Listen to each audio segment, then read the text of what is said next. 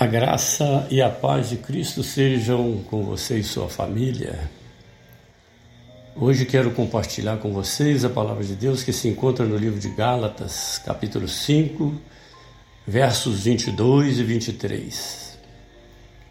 Diz assim a palavra de Deus: Mas o fruto do Espírito é amor, gozo, também alegria paz, longanimidade, benignidade, bondade, fé, mansidão, temperança, que também é o domínio próprio. Contra essas coisas não há lei. Queridos, o fruto do Espírito é uma seleção de práticas adotadas pelo Espírito Santo na vida daqueles que foram feitos novas criaturas. Esse fruto resulta em uma conduta de vida íntegra do novo homem e de acordo com a vontade de Deus.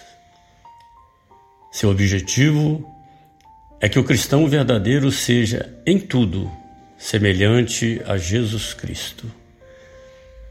A semente desse fruto é plantada no homem quando ele, regenerado pelo Espírito Santo de Deus, se converte de seus maus caminhos e de seus pecados a Jesus Cristo. E Jesus passa a ser então o Senhor de sua vida. Desta forma, espera-se que esse homem, após nascer de novo, e em posse dessa semente plantada, possa produzir muitos frutos. Antes de falarmos sobre o fruto do Espírito, precisamos saber que nos versículos anteriores, Gálatas 5, 19 e 21, o apóstolo Paulo fala sobre os perigos das obras da carne. Essas obras da carne são uma seleção de práticas pecaminosas decorrentes da natureza decaída do homem. O fruto do Espírito é mencionado dentro de um capítulo onde Paulo faz uma exposição acerca da liberdade que há em Cristo. Ele enfatizou que o jugo da lei não é capaz de fazer com que alguém viva de acordo com a vontade de Deus, mas que somente através do Espírito Santo o homem é capacitado a viver uma vida que agrade ao Senhor. Por isso, onde há, está o Espírito do Senhor, à liberdade. O pano de fundo dos ensinos desse capítulo é a intensa luta contra a carne e contra o espírito. O espírito abomina os desejos da carne. E a carne, por sua vez, rejeita as coisas em que o espírito nos conduz.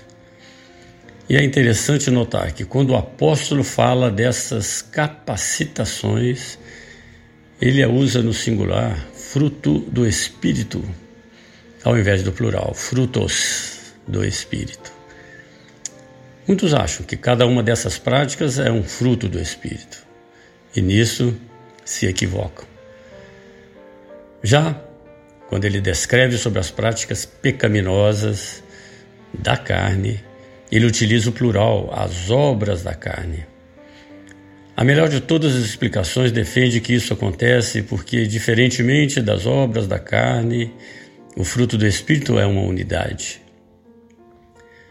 Isso significa que todas as capacitações pertencem a um único fruto.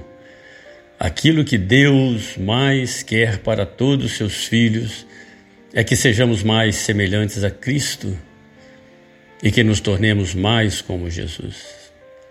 Então perguntamos: como é que a semelhança de Cristo acontece? É exatamente quando podemos cultivar o fruto do Espírito na nossa vida e muitos outros frutos serem produzidos por nós. Esse tema é de uma importância ímpar na vida do cristão, qualquer que seja a sua denominação. Nesse sentido, Estaremos ministrando uma palavra para cada prática separadamente. Amor, alegria, paz, a longanimidade, a benignidade, bondade, fé, mansidão e domínio próprio. Lembremos que todas elas juntas são os gomos que formam o fruto. Não há como ter isoladamente essas práticas em nossas vidas e estar cheio do Espírito Santo ao mesmo tempo. Portanto, eu os convido a orarem comigo nesse momento. Deus, Pai, oramos para que nesses dias vindouros estejamos em Tua presença e lhe agrademos cada vez mais. Senhor Jesus, que nesses dias possamos verdadeiramente tomar nossa cruz e lhe seguir.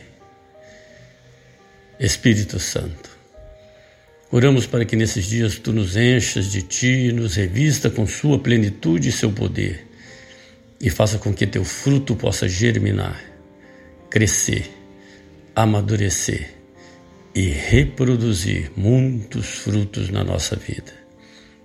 Amém. Que Deus o abençoe e tenha um maravilhoso dia na presença do Senhor, em nome de Jesus. Eu sou Márcio Calil e esse foi mais um momento com a palavra de Deus, pois é tempo de ceifar.